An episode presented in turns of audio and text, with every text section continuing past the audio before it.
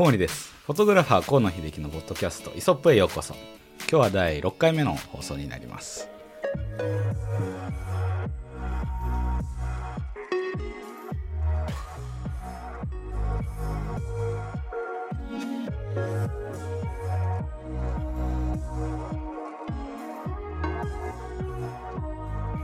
さあ、えー、6回目なんか意外とおって感じなんですけど。最近どうですか？そのなんかき自分で聞いたりします？うんあのね一応聞く聞く。はあのこうね大体金曜日前半にあのメールが来て、まあ、こんな感じなんですよっていうふうにするじゃないですか。そうすると、まあ、どんな感じでね収録されてるかとかっていうところであの一応聞くんだけどなんかだんだんこうねみんなちょいちょいこうこなれてきてない？ちょちょっと慣れましたね。ちょっとずつね。まあまあ一番ね変わったのはね音だと思ったのあそれはもう。音はねやっぱ やっぱねあの1回目2回目の時のマイクのあの貧弱さというかね。まあどうしようもないマイクを使ってねやってた分なんか手作り感満載だったけどだんだんねなんか音も良くなってそうするとなんかすごい弾きやすくなるよね。なんか上手くなった気分になりますよね、うん、音が良くなってくると。なんかいい勘違いしちゃう。はい だから特に、えっと、先週とその前の週が夏に撮ったものを公開してたので、その差が多分明らかに僕らにも見えたと思うんですけど。そうね。やっぱ。まあ何でも慣れですね多分、これ慣れたと道具大事だね。道具大事。道具大事。道具が大切に、ということで。さあ今日はなんですけどえっ、ー、と実際あの2人の撮ってる写真を見ていこうかなと思ってえー、今週6回目ですね。は松下さんで、えっと、来週の7回目から、えっと、河野さんの写真を少しずつ、はい、もちろんその長いキャリアなので全部一度に見るとはことはできないんですけど少しずつテーマずつであの見ていこうかなと思います。あの実際今日取り扱う写真ですね。あのホームページにも載っているので、えっと、そこを一緒に見ながらでもあのこれをぜひ聞いていただければなこの回を聞いていただければかなと思いますそれではいきますか。はい。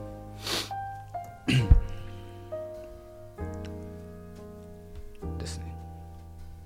はい。じゃあえっとここから僕は松下さんにバトンタッチをする感じなんですけど。振りが雑だな。振りが雑。めちゃめちゃ雑やね。あのまあ優しくナビゲートしてあげてくださいね。ぜひともね。そうですね、はい、あのーまあ、何回もこのもう6回目なので皆さんもご存知だと思うんですけど松下さんは、えっと、河野さんの、えー、アシスタントスタッフだけではなくて、えー、ご自身でも、えっと、カメラマンフォトグラファーとして活躍しているっていうことは皆さんに多分もう、えー、皆さんご存知だと思うんですけど、えっと、それを復習した上での話ですね。あの少しキャリア的なところからもあの以前2回目でしたっけの時に少し話したと思うんですけど、はい、そこもちょっと逃した方がいたとしたらそこから少し復習して写真って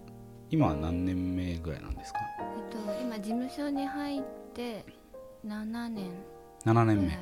はい、はい、そこから、えっと、それ以前からもご自身で写真を撮っていたっていう感じなんですかね？そうですね。小学校ぐらいから本当にちっちゃい「映るんです」とかでパチって撮るぐらいから始まってっていう感じそこからもう今までずっと、はい、で今日あの見せていただく写真っていうのは大体そのおそらく写るんです世代のものではないと思うんですけど、はい、いつ頃のものなんですか？でも、えーと、事務所に入って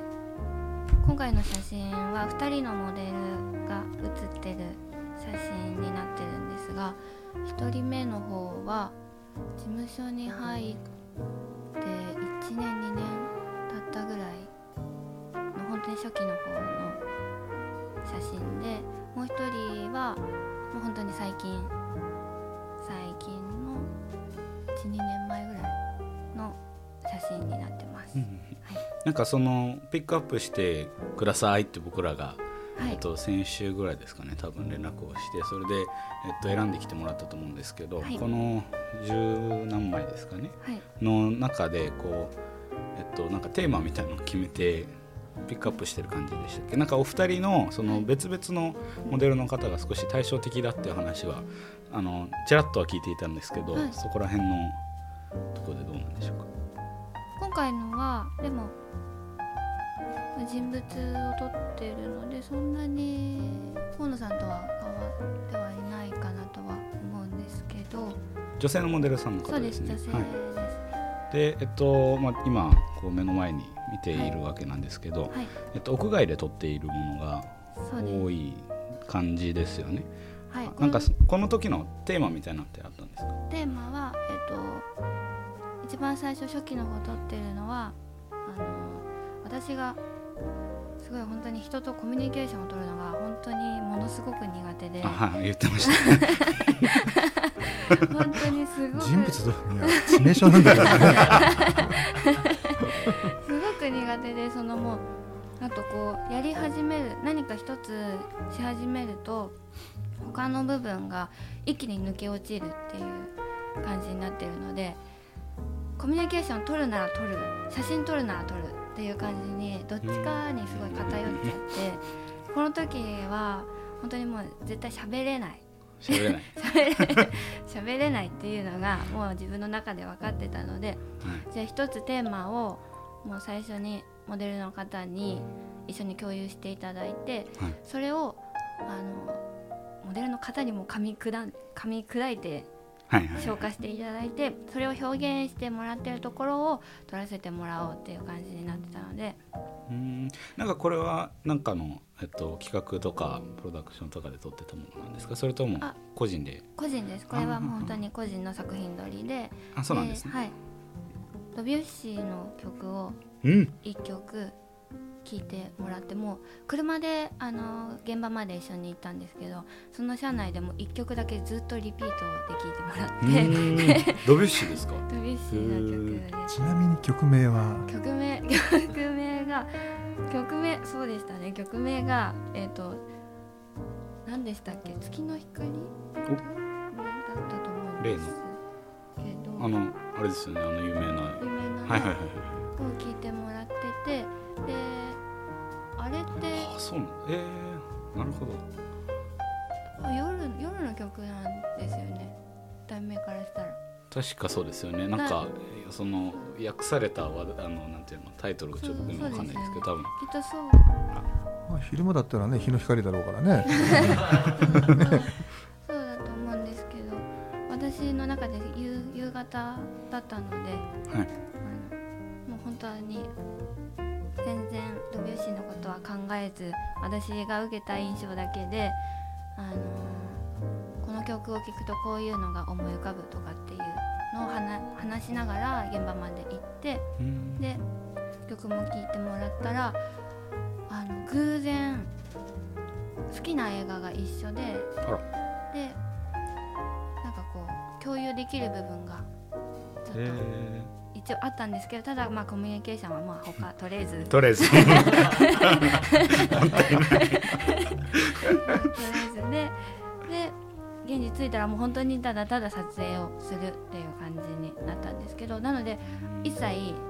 ポーズとかの指示も全くせず。ああなるほど。そのもう曲を聴いた感じでインスパイアされてもらってそれを収めるっていう感じなので目線目線が欲しい時とかも言えなかったんですよ。なので目線がない写真がほとんど。あーそうなんですほねとんどです。で、あのー写真が1枚はすっごい引いてるなんかこうそうですね空か。メインで人物がちょっと小さく写っててっていう写真が縦位置の写真があるんですけど。はい。もう距離感心の距離感これぐらいっていうか。結構。遠いな遠いわ、うんそういう感じになっていて。なのでモデルの方も多分私が多分向き合え向き合えてないというかその方自身を撮るっていうよりかはその曲のイメージを撮るっていう感じになってしまっててうん。その方自身をこの時は全然見れてなかったなっていうなるほど。感じあそっちにフォーカスいってたってそうですね。でも別になんかその距離感があるっていうのはもう決してその悪いこととは限らないですよね。なんかそのどどうどうなんですか？そこは。そう言っていただけるとあい。やいやごめんなさい。僕僕が僕がそういうこと言う立場は全然ないんですけど。いや単純になんかその見た感じそのなんていうのあの険悪な感じだと絶対できなさそうな感じの印象を受けてたんで勝手にそう思ってたんですけどあのドビュッシーをピックアップしたその理由みたいなんてあるんですかね？その理由は好きな曲だったとかあそういう感じそうです。ドビュッシーがすごく好きでで、あのこう多分聞いてると分かるんでと思うんですが人とコミュニケーションが取れないとかっていうあと上がり症だったりとかで、メンタルがズタボロっていう感じなんですけどそういう時にあの心穏やかに過ごしたいっていうでドビュッシーを聴くという生活をしております。そこからひ、はそのドビュッシーさんのじゃあ力を借りましょうということで今回もそういうことでそうですね。その音楽を聴いたりとかそうすると勝手に想像できる部分こういう風景だったりするのかなとか自分で考えられる部分があってそれを表現できたらいいなっていうことがあってっていう感じです。そういうことですね。はい。そうです。あの偶然ここに座っているあの人たち全員何何かしらクラシック音楽にこう関わりがある人たちなんで面白いですけどあのそれこそ僕もなんだっけドビュッシーの曲ではなかったんですけど自分が、えっと、長い間チェロ弾いてる時に親がオペラ歌手なもんでそのふ譜読みが難しいんですよね。確かあそこら辺の人たちってなんかちょっといやらしい感じの進行が多くて。でだけどそうするとその技術的な方に走っちゃうけどやっぱこれってその手紙だっていうのを忘れるなって散々言われそのやっぱりひその再現芸術じゃないですか、そのクラシック音楽って。そこでこう聞聞くだけじゃなくてそれを弾く人の数分だけのその内容解釈があるっていう意味で、まあ、こういうふうにこうなんていうのそれが表現されていくっていうのもあるんですね。なんかちょっと新鮮でした僕は。あの大体舞台のパフォーマンスでぐらいしか見てないのでそこ止まりなんですけどその先はやっぱりあるわけですよねその写真に。そうですね。結構その今の事務所に入る前まで学生の時とかもはい。写真を撮る時ずっと音楽を聴きながら写真を撮ってうんうんイヤホンしながら写真撮りに行くっていうあ感じであなんかこうえ映画が好きっていうのもあるんですけど映画だとずっと何か音があったり曲がなここでなんかこう、うんうんうん。この曲が入るみたいなのがあるのでそういうイメージでそうですなんかあの映画の連想できる写真みたいな話を前聞いねてたと思うんですけどそうそういうことですよね、はい。そこからこうつながる写真が一人歩きしないみたいなところですかね。そうですね。な何か写真だけじゃなくて音楽も一緒にあるとかっていう感じだったので人とコミュニケーション取らずにイヤホンあの一人のモデルを撮る時もイヤホンしながら撮ったり今考えるとすごい失礼なことしてたのかもなって思うんですけど自分の中ではそれがないと撮れない。そのマスト条件だ思いっていう込んで。それって河野さん的にはどうどうなんですか？そのまた別のフォトグラファーとしてうん。こうやっぱりそのそそれこそイヤホンして、うん。その自分の世界をこう担保して撮るっていう方法だと思うんですけど、それちょっと手法が違うような印象を受けるんですけどそういやいやいやいやどどうなんですか、うん、あの全然ねありだと思います。一つのその方法論だと思うんですよ。でまあまあ僕らなんかはねやっぱ人物を撮る時って、まあ、タレント多いんですけどあの今でこそね割とこう動画も一緒に撮らなきゃいけないっていうふうなことがあってそれ音が入っちゃってると著作権の問題でうるさかったりするじゃないですか。当時はね写真オンリーってことがほとんどだったのでだからあの例えば撮りたいイメージであったりそのこうテンポ感であったり世界観であったりっていうみんなねフォトグラファーごとに全部こうね音楽をまとめ要はあプレイリスストを作ってくるみたいな。ベスト版作ってへでそれをねそこの現場で流しながら例えば例えば南の島に行ったらなんかこうねあのはいこうはハワイアンであったりだったりとかはいなんかちょっとそういうこのイメージこのこのテンポ感で撮りたいっていう風な曲を用意したりとか、あとは逆にタレント側によってタレントが好きなあの好きそうな曲をまとめてみたりやっぱねどこかしらこうあのその現場に音楽っていうかね音をねおいあの置くっていうことはねよくやってましたよ。あそうなんですね、うん。ここ5年6年じゃないかな逆に音がなくなっていったっていうのはスタジオが静かになっていっちゃった。そうそうそうそうそうそう。ああそうなんですね、うん。えー。あじゃあもともとそういうのは割とうん写真撮るん。中ではこうつながりが強かったんですか、そう。ただそれはあのスピーカーをこうスピーカーでねちゃんとそこの場に音を流してみんなで共有するのであって イヤホンで一人で聞くからねそれはないけどね。その まあそこからあの音からの話だと思うんですけど、うん。この今見ている、えっと、写真が割とその雰囲気をじゃあキャプチャーするみたいなところがそのメインになっていたっていうことなんですかね。そうですね。そのこのモデルを撮りたいっていうよりかはその雰囲気を撮りたいっていう感じにこの時はなってたと思いまなるほど。す。はい。それで、えっと、もう一人のそのモデルの方がはい。多分いると思うんですけど、はい。えっと、同じようなコンセプトで行ったんですか？それともそれはまた全然違う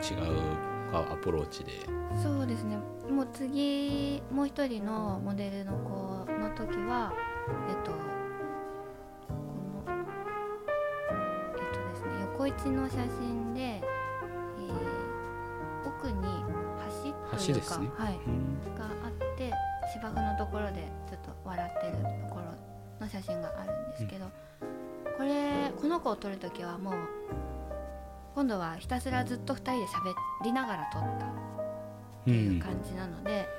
何かこうテーマを共有して撮るっていうのとは違ってこの子自身を撮りたくって撮りに行ったっていう感じに変わってます。それはなんかその意識的にじゃあ今回は喋るようにしようとかはい。いう感じだったんですかね。それもこれもまたあれですよね。そのご自身で決めごめんなさい。ご自身で決めたテーマでコンセプトでっていう感じなんですか？それともなんかのい仕事の一部で撮ってたとか、えー仕事っていうとなんかその外部委託はい。のものだったわけではないんですよね。これも作品撮りで撮っていてで、えっと、一応お大大まかな大きなテーマで言うとあのこう私の中で 2, 2つのワードがありまして生と死がずっと根本にあってうん。でなのでその一人の人間がい生きているところというか、はい。あのそのありのままが取れるといいなっていうのがずっとあるんですけどなので人物人物は入れたくてでそのままそのまま生きててほしいんです写真撮るときは。なので一切喋りかけない、一番最初の子はテーマを与えてで勝手に動いてもらうっていうことをしてたんですけど、その方がより自然にその子がそこで生きててくれるんじゃないかなっていうのもあったんです。コミュニケーション取れないっていうのもあるんですけど、はい。でもう一人の子の時は逆にずっと喋ってコミュニケーションを取る方がこの子自身が出てくるんじゃないかっていうところってでこう表情をいろいろ作ってもらうっていうよりかは誰かと一緒にいる時の顔がすごく素敵だなと思う子だったのでなのでその距離感あの友達みたいな感じの距離感で一緒に隣にいて生きててくれたらいいなっていうで、もなんかうん。そういう風に聞いて見てみると確かに違って見えるというか、まあ、素人から見るとそこを汲み取れないところがいつもあるので。そう。なんかいいですね。いいですねっていう風になっちゃうけど。あのでもあれですか？その、まあ、僕的に今聞いた感じですけどその、はい。し視点というかその立場が少し違う見せ方っていう感じですかね。その最初の方がはい。そのまあなんていうのかな部外者というか、まあ、そのそその人の世界に介入してない状態ではい。見たのと、あとはい。今回その直接あその、そうです。えっと、関わってる相手になる時の視点みたいはい。なところですよね。そうですね。いや面白いですね。そういうふうに見ると。全然やっぱりこう喋ってる時にしか撮れないものと喋ってないからこそ撮れるものってやっぱりその場でもこうはっきり分かる違いみたいなんてあるんですか？はありますね。もうあのなんかこうそのまま喋りかけないでいるとその個人そのその子個人が考えた動き表情だったり見せ方があってでこう他他者が関わるとここだとどうするっていうのがなんかこうイレギュラーが起こるというかその子の中で。はいはいはいなのでそういう時に、あのー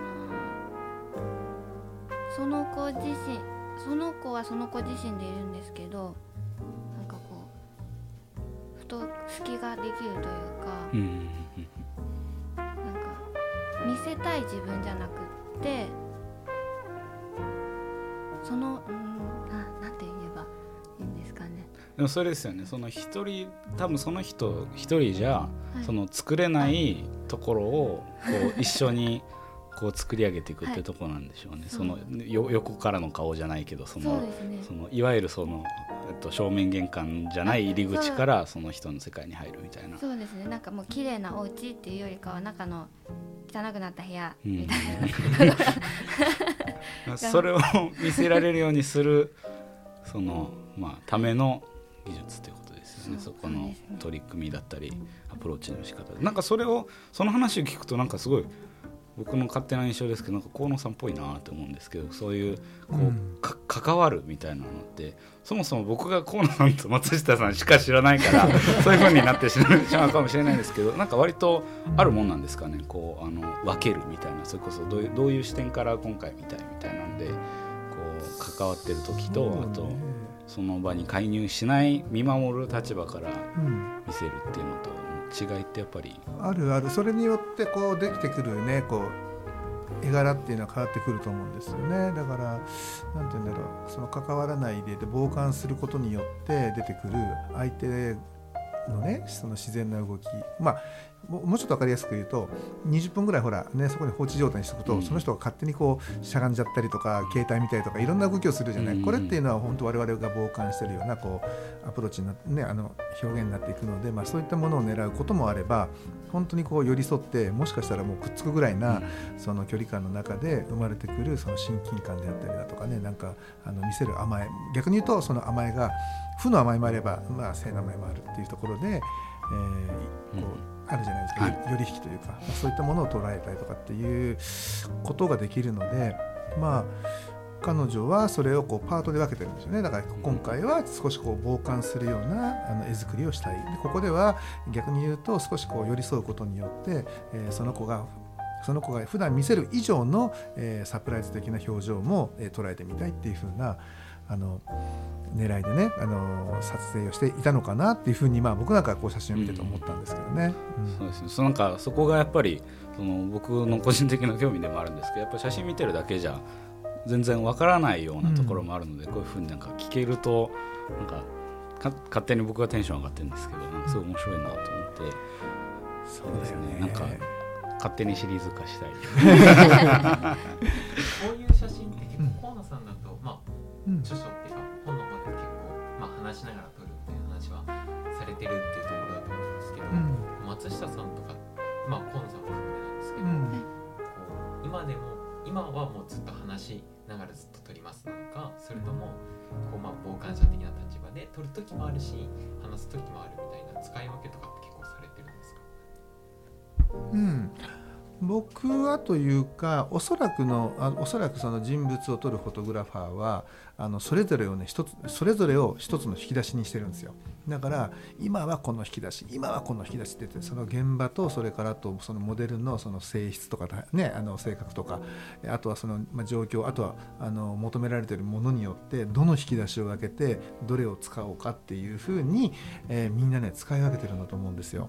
うん、それが巧みに使い分けられるわけん？使い分けられる人がすごくこうね人と人の人に関わるレンジの広い写真を撮ることができるしだけでそれがなかなか使い分けられない人っていうのはこの人いつもこんな感じよねっていうふうなうんことになりうるのかなっていうふうに思うんですよね。だからまあなんて言うんだろうすごい傍観して撮るのはすごく上手なんだけど意外に接近戦だとあの駆逐されてしまうみたいなね、うん。人もいるし逆に言うとこの人はくっつければ上手なんだけど話してみると全くこう味のないね、えーとこうまあ、なんかただこう抑えているだけっていうふうなえーことになったりとかもするわけ。なのでや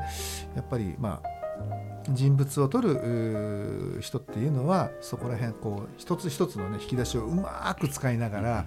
ちょっと半分出してみたりとかしてあのブレンドさせながらねやっぱり撮っていくことであの本人の本人以上のねその魅力をあの写真で表現していくいってるような気もするし、まあ、それがね求められてるものなんじゃないのかなっていうような気がするんだけどね。その辺どうですか松下さん。そうそう。そう。そう。なれたらいいなという。やっぱりその確実にこう。引き出しの量っていう。のはこう。経験に比例してくるものなんですかねそれとも割ともう。元からこう。いう。の得意な人と、まあ、割と、う。ん、ちょっと苦戦するみたいなので結構分かれるものなんですかね。これはどうしよう。じゃあ松下君話してみる？まず、はい。あいやもう持って生まれたものもあるとかなり 思い思いますし私がそれで言うともう本当ゼロからのスタートだったのでそれでで経験で経験でというよりかはもう自分でどうにかしなきゃいけないと思って経験だけなんか仕事での経験だけではもうコミュニケーションなんて全然もう取れなくてあのもう喋りも苦手で人とコミュニケーションも取れないってなるとあの主語まず主語がないんです私っていうのをよく あの教えてもらうんですけど。多分人と話してない人特有かなとは思うんですけど自分の中でも分かってるのでそれで話が自己完結してるそうそうなんです。それであのことってなると人と共有するっていうのを慣れてなくうんうんて、急に始まっちゃうんですよね。うんあ難しいですよね。でもそこのそのイメージ共有みたいなのって、急に始まっちゃうと発作みたいで怖いね。そこをなるべく気をつけるようにっていうのを経験だけじゃなくてもう自分で自分がダメなところをピックアップしてなるべくそこを潰していくのともうコミュニケーションは苦手なのがもう自分で分かってるので知らない子をナンパするようになりました。という荒療治をしてます。ああトレーニングね。トレーニング。トレーニングで。ありした。えー、今なんか 趣味はそうなりました。びっくりした びっくりした。ええどういうことですあのか知らない子な知らない知らない子えっと例えば道歩いてたりとか電車乗ってたりとかであの可愛い子を探すのがもう私は趣味みたいなものなんで。すけどうん。いいねそのおっさん的でその時にあの声かけれそうであれば声をかけるようにしてます。あのうん。モデえー、と写真のそのモデルとしてお手伝いしてくれないかっていうところでのナンパというか、はい、その声かけってところですそうよねです声かけを、えっと本当に知らない子にするようにしていてで、まあ、なかなかうまくはいかないところもあるんですけどあとすごい本当に可愛い子だと事務所に入ってるとかっていうあのでーすでに。9月に終わったりするんですけど、はいあとやっぱその事務所入ってる方だとやっぱその難しいっていうのがあるんですね。あのそれで断られちゃいましたあね。事務所聞いてみればいいのに。確かに そこは食い下がってね。じゃあそのマネージャーさん教えておいて誰？って言ってで、ね、我々はほらこのプロなんだからアマチュアさんと違う、ってことはどういうことかというとその事務所とね対お願いをしてきちんとこう正攻法ではい。その子を取るためにもしかしたらチャンスをねもらえることはできるわけだから。うん。そういうなんかじゃあこれから探しに行くぞっていう感じで行くのかそれともふとなんか街中で会った時にあ今だって言って声かけてる感じなんですか？探しに行くぞって思うよりか写真撮りながらブラブラしててあっていう感うーうん。ん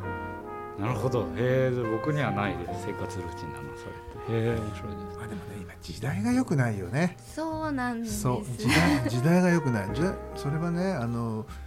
僕がその20代だった頃っていうのは、はそのスカウトのメッカっていうと原宿のね竹下通りとかだったんですよ、うんまあそれはモデルであれタレントであれで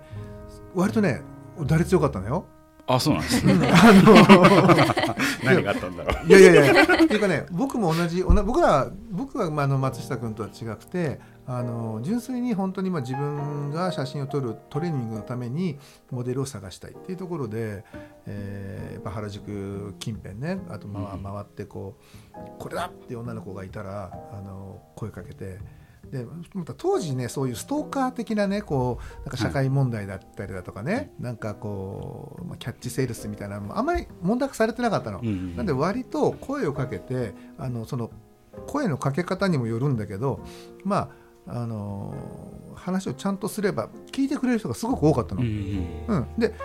多か多くてそれで本当にお願いをすれば割とね高い確率でみんなね協力してくれてたのよ、うん、だから随分僕ね松下君も見たことあると思うんだけど俺ねその時のその路上で撮った、えーと、要は名前と顔をね一致させるための、えー、ポラロイド、うん、インスタント写真、やっぱほら名前わかんね、うん、今みたいにデジカメでパッとこうプリントアウトしてとかできないじゃない、だからその瞬間にあの写真を撮って、でそこのあのインサートねインサート写真の上に名前と電話番号とあの書いとくわけよ、うん、それ段ボールでな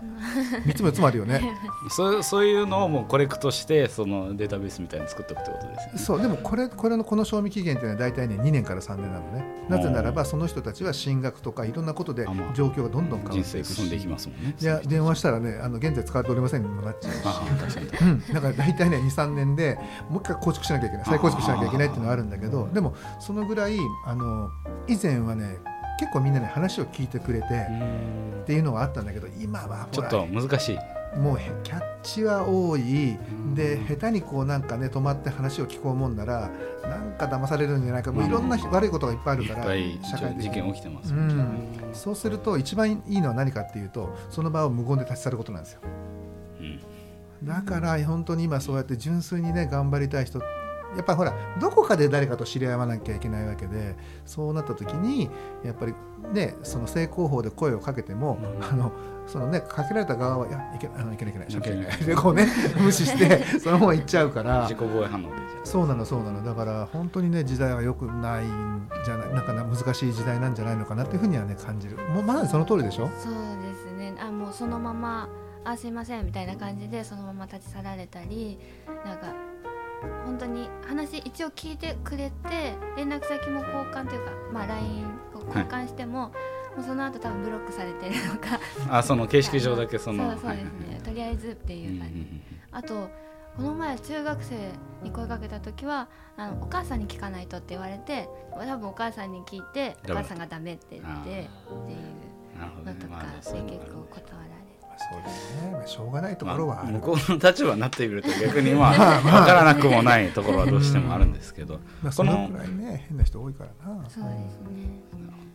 かといって今こうインスタグラムとかいろいろありますけどそこでこうヘッドハントをしようと思ったら、まあ、前回でしたっけあのフィルターがもうあの別人のようになっちゃっていまいち当てにならないみたいなその加工がリアルに見える加工が発達しすぎてっていうので結構あれですね新しい手法をこうあの生み出す時なのかもしれないですよね。あとなんかそういうインスタとかでもう写真撮られるのが慣れてる子ってなるとちょっと私が求めてる部分と違くってあの声かける練習もああるんですけどその後の写真を撮るって慣れた時にそのそこも練習になってて、うん、ニケーション取れないポーズポーズというかこうしてほしいみたいなのが伝えるのがすごく苦手なのでそこも勉強したいので取られるのが慣れてる方だともう勝手にやってくれちゃうんです。表情とかも勝手に動いてくれて、はいはい、そうすると私が何も頑張らなくても、はい、勝手にやってくれるので、というよりかは本当にすごい素人さんだろうなとかでもここが素敵だなって思う子に声をかけてでその自分がいいと思ったところをどういうふうに声かけをしたら取れるようになるんだろうとかっていうことを考える方向でいきたいので。うん。ぜひよろしくお願いしますね、地道に私はこれからも変わらずいこうかなと思うんですけど。この、えっと、今、えー、見ている、まあ、引き続きこの写真なんですけど、はい、のモデルの方は、えっと、はい、ちなみにどういう感じで知り合ったというかこう関係を。この子はもう本当に河野さんの撮影でお会いした方で でも現場で会った方そうです。もう何回も会ってていろいろお話もできてて何ていうんですかね。そこの意思疎通ができるっていう感覚がもう自分の中でなんとなく。大丈夫苦手なハードルがクリアされてるんだよね、きっと、うん。そうです。もう喋れる。乗り越えられた人なんでしょうね。そうそうなんですねどこの今、えっと、これ縦の写真に次はい出るんですけど、はい。これあれですか？なんか野球のフェンスですかね？そうです。野球のあの野球場で撮ってるんですけど、うん。そこにあった網あのグリーンの網、はいありますね。あのなんかファール。ボールがそうですね、はい。飛んでいかないように。そこで撮っててここは光も綺麗だったのとあとなんかこう何もないところで撮るよりも障害物とか手が触れるところとかがある方がいろいろこう表情がつけやすいのかなと思ってうーん。そこの網でちょっと戯れてみてって えあそういう感じだったんですね。いやなんか僕は個人的にもさっきあの始まる直前にちょっとちらっと見せてもらったんですけど、はい。なんかそういう印象的だったなと思いますね。他のえっとまあえっと引き続きこれやりますが、はい。あのトータニストなのでトータンの話をまた少しずつ、はい。あの聞ければいいかなと思います。はい。それでは、えー第6回目ですね。えっと松下さんの人物の写真を、え